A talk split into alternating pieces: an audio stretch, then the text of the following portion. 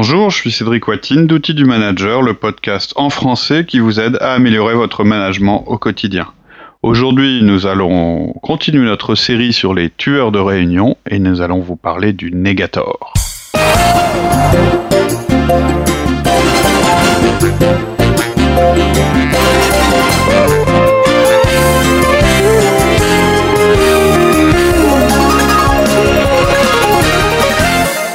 Bonjour Cédric. Bonjour Laurie. On continue notre euh, description infernale sur euh, les tueurs de réunion. Et aujourd'hui, euh, on va aborder un nouveau profil, le négator, on pourrait l'appeler, ou négatif. Et je pense que pour moi, c'est le pire. C'est le pire de la tribu. Et c'est pourquoi c'est aussi mon préféré. J'ai vraiment du mal avec les personnes négatives, d'une manière générale. Euh, ces personnes qui ont tellement d'expérience qu'elles peuvent tuer tout enthousiasme chez un jeune ou chez quelqu'un qui a des idées, juste avant d'avoir commencé. En négatif dans leur comportement, dans leurs mots, dans leur... Euh, ouais, hein, d'une manière générale, euh, c'est dans notre société, je pense qu'on est assez abreuvé de négativisme à la radio, à la télé. culpabilisé en permanence pour pas avoir à en rajouter dans les entreprises. Je pense que vraiment c'est pas ça dont on a besoin dans les entreprises aujourd'hui. Alors on avait fait un podcast euh, il y a déjà un petit moment qui s'appelle Le sens de l'urgence où on expliquait, euh, je pense assez bien, c'est tiré d'un bouquin donc on n'a aucun mérite, hein, c'est juste euh, notre résumé à nous, à notre manière, mais on expliquait bien comment appréhender une réalité difficile mais sans la prendre au négatif. Et il y a aussi un passage assez important euh, sur les comportements négatifs et sur euh, la manière euh, dont on doit les traiter dans un groupe ou dans une entreprise, ce qui est jamais évident. Le seul défaut, je dirais, de, ce, de cette méthode et de ce bouquin, c'est que ça a stigmatisé quand même beaucoup les personnes. C'est-à-dire que ça disait, bah, il y a des gens qui sont négatifs et des gens qui sont pas négatifs. Je pense qu'on a tous parfois des comportements positifs et parfois des comportements négatifs. Voilà. Bref, je crois que vraiment être positif et lutter contre le négatif, c'est un avantage concurrentiel dans le contexte actuel. Et je pense que le rôle de la direction du management, c'est de promouvoir la bonne humeur euh, et l'enthousiasme et de combattre le négativisme dans l'entreprise. Alors c'est un peu, ça peut paraître un peu naïf ce que je dis, mais on pense comme ça parce qu'on est tous un petit peu cyniques et je pense que c'est vraiment pas la, bonne solution pour avancer. Si un jour, j'ai déjà dit ça, hein, mais si un jour vous vous sentez pas enthousiaste euh, et positif, faut éviter d'aller euh, travailler avec vos équipes. Au mieux rester chez vous, rester dans votre bureau, faire du travail de bureau, parce que ça fait partie de votre rôle. Ça fait vraiment partie du rôle du manager que de générer de l'enthousiasme autour de lui. C'est plus agréable pour tout le monde. Et je dis souvent, un sourire, c'est le respect de l'autre. Ok. Alors, que fait le négatif? En général, le comportement euh, du négatif, c'est ceux qui vont vous avertir des risques liés à une décision. Et je dis pas que c'est mal de le faire, mais ils vont le faire d'une manière particulière, qui va inciter à, à ne plus prendre d'initiative, qui va tuer l'initiative et qui va inciter à cesser toute discussion. Un petit peu sur le mode, j'ai de l'expérience, mais et donc je sais à quel point ce genre d'idée est dangereux. Il va tuer la dynamique qui est en train de se mettre en place dans la réunion. Son but, ça va être de torpiller les idées des autres, mais de manière habile, pour les protéger, pour protéger le groupe quand une mauvaise décision, en faisant souvent référence à l'expérience. Comment on peut le voir alors qu'on a des types de phrases Je vais vous donner des types de phrases qui peuvent dire, c'est genre, et ça doit vous faire tilt quand ça commence à parler comme ça, c'est bon, je voudrais quand même soulever un, danger là dans votre décision parce que euh, on peut, on pourrait s'inquiéter des conséquences. Ou bien, je veux pas être négatif, hein, mais je voudrais quand même qu'on fasse attention à pas s'engager sur un terrain dangereux. Ou bien, avant qu'on avance sur cette idée, je vais vous exposer mes craintes. Ça évitera de perdre du temps pour rien. Ou bien, attends, avant de continuer sur cette voie, j'aimerais rappeler les erreurs que j'ai vues dans ma carrière quand vous n'étiez pas encore là. Genre, je connais, on a déjà essayé, ça a jamais ça marché. Jamais marché. Ou bien, ah, ça c'est un truc qui a déjà été essayé, puis ça a été une catastrophe. Voilà, tout ce genre de phrases, ça va être toujours des phrases qui vont s'acharner à décrire les, tous les problèmes que on pourrait générer avant de voir les, avant de voir les aspects positifs ou nécessaires. En fait, c'est un peu mettre en avant ce qui est le risque avant de mettre en avant les opportunités. Ou tuer l'aspect opportunité en amplifiant l'aspect risque. Et donc ça, ça peut vraiment casser la dynamique d'un groupe. Interrompre, interrompre un, un flot d'idées, une dynamique, et en mettant en avant un petit peu les raisons pour lesquelles ça va pas marcher. Et ça, c'est dévastateur dans une dynamique de groupe. Ça, c'est un petit peu ce qu'on essaie de fuir également en brainstorming. Par exemple, ouais. Dire qu'il y a un risque dans une décision, déjà, pour moi, c'est enfoncer une porte ouverte. S'il n'y a pas de risque, il n'y a pas besoin de prendre une décision. Tout le monde le sait. Et d'ailleurs, il y a aussi un risque à pas prendre une décision. Donc en général, le négatif, ce qu'il va faire, il va construire un mur d'objection. Il va lister toutes les difficultés qui pourraient se poser et il va les présenter comme un obstacle infranchissable. Il va vous paraître infranchissable parce qu'il va les empiler les unes sur les autres. C'est une image que j'aime bien prendre. C'est-à-dire qu'en fait, un négatif, il va pas prendre en compte trois choses. Première chose, certains obstacles vont jamais se présenter. C'est toujours du potentiel dont on parle avant de prendre la décision. Deuxième chose, certains avantages de la décision seront supérieurs aux désavantages de la décision. Et surtout, quand on prend une décision, pour moi c'est le plus important, les obstacles vont jamais se présenter en même temps. Ils vont se présenter au fur et à mesure qu'on avance. En fait, le négatif, quand il fait ça, il joue sur notre perception temporelle des choses. C'est-à-dire qu'il met au présent toutes les difficultés, donc ça fait un mur énorme, infranchissable, alors qu'en réalité, une fois qu'on aura pris la décision, qu'on aura engagé l'action, les difficultés vont se présenter au fur et à mesure qu'on avance. Il, joue aussi sur le temps en disant je veux que tout le groupe écoute attentivement les réserves que j'ai à formuler juste avant de prendre cette décision. Voilà, ça c'est une phrase. Et en fait, il va en faisant ça chercher à culpabiliser l'action. C'est-à-dire que je reprends l'idée du mur. Au lieu de dire il va y avoir des, il y a des possibles obstacles qui vont se présenter au fur et à mesure, c'est-à-dire des petits murets qu'on va devoir franchir au fur et à mesure, il va construire une muraille de Chine. Le truc infranchissable, comme si tous les obstacles se présentaient en, même, temps. C'est jamais comme ça que ça se passe quand on prend une décision.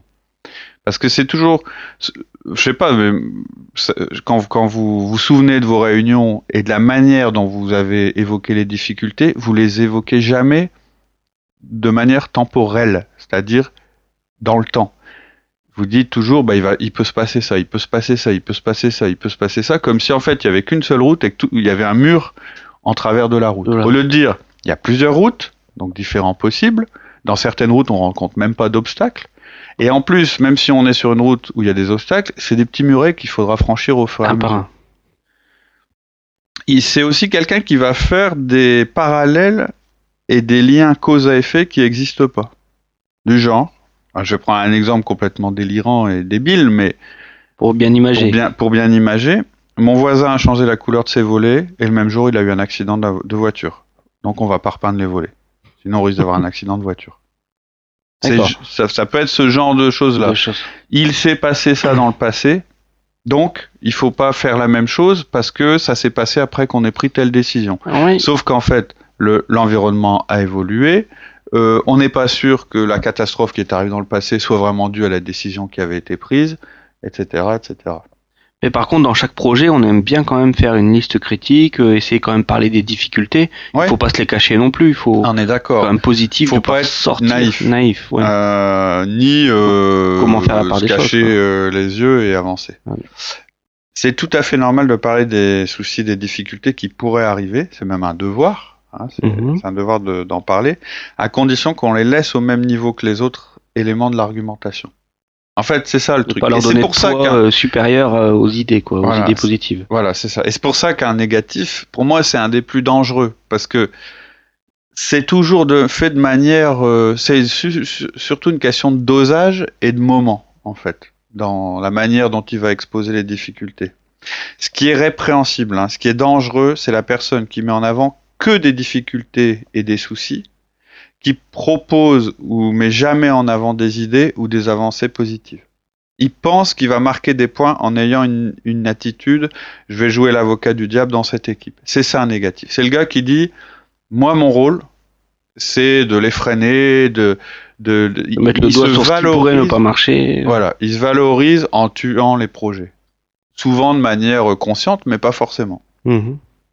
C'est toujours plus facile de prendre une position négative que d'avancer vraiment. Toujours. Dans un groupe.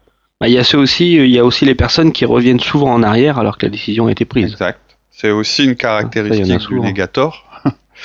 euh, il continue à ressasser les aspects négatifs et les obstacles une fois que la décision a déjà été prise.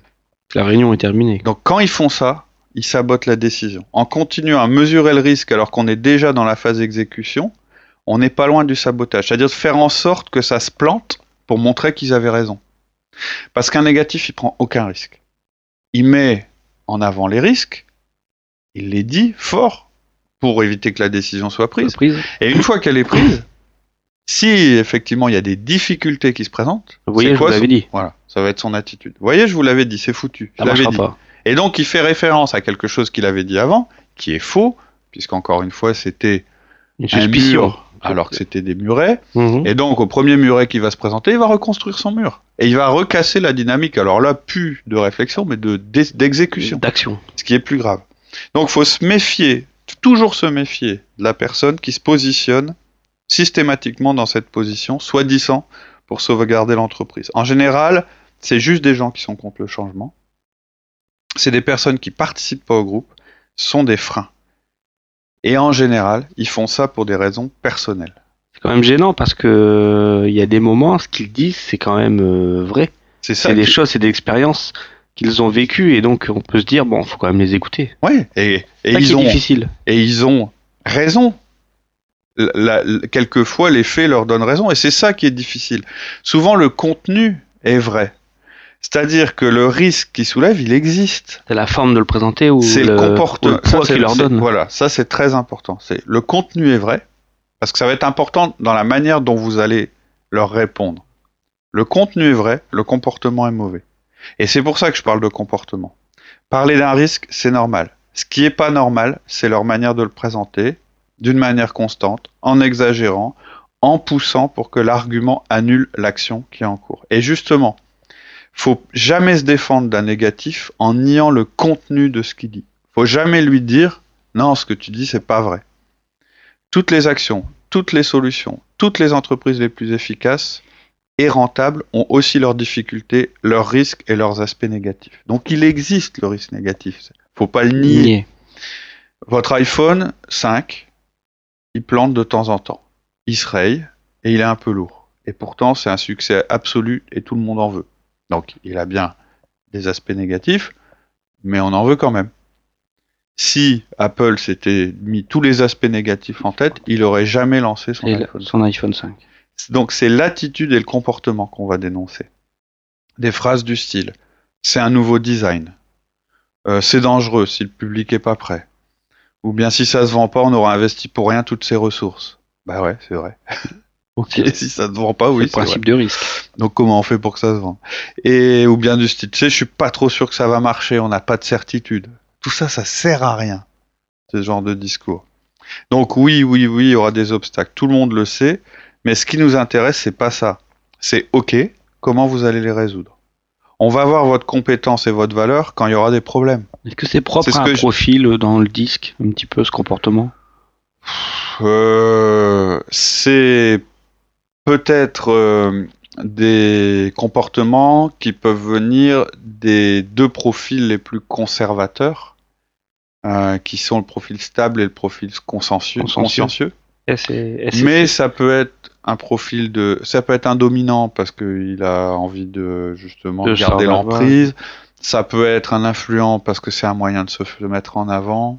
Donc là, vous pouvez pas dire attention. Vous, vous pouvez avoir une certaine attention. Il y a des gens qui freinent, qui sont euh, un petit peu euh, réticents, de réticents, réticents, pas forcément négatifs, mais faut pas faire des parallèles. Faut pas dire euh, bon bah lui je vais pas le prendre dans mes réunions parce que comme il a ce profil-là il est négatif. Vous avez besoin de d'entendre le risque qu'il y a. Hein bah, généralement on recherche un petit peu la contradiction pour pouvoir se valider. Tout à fait, tout à fait.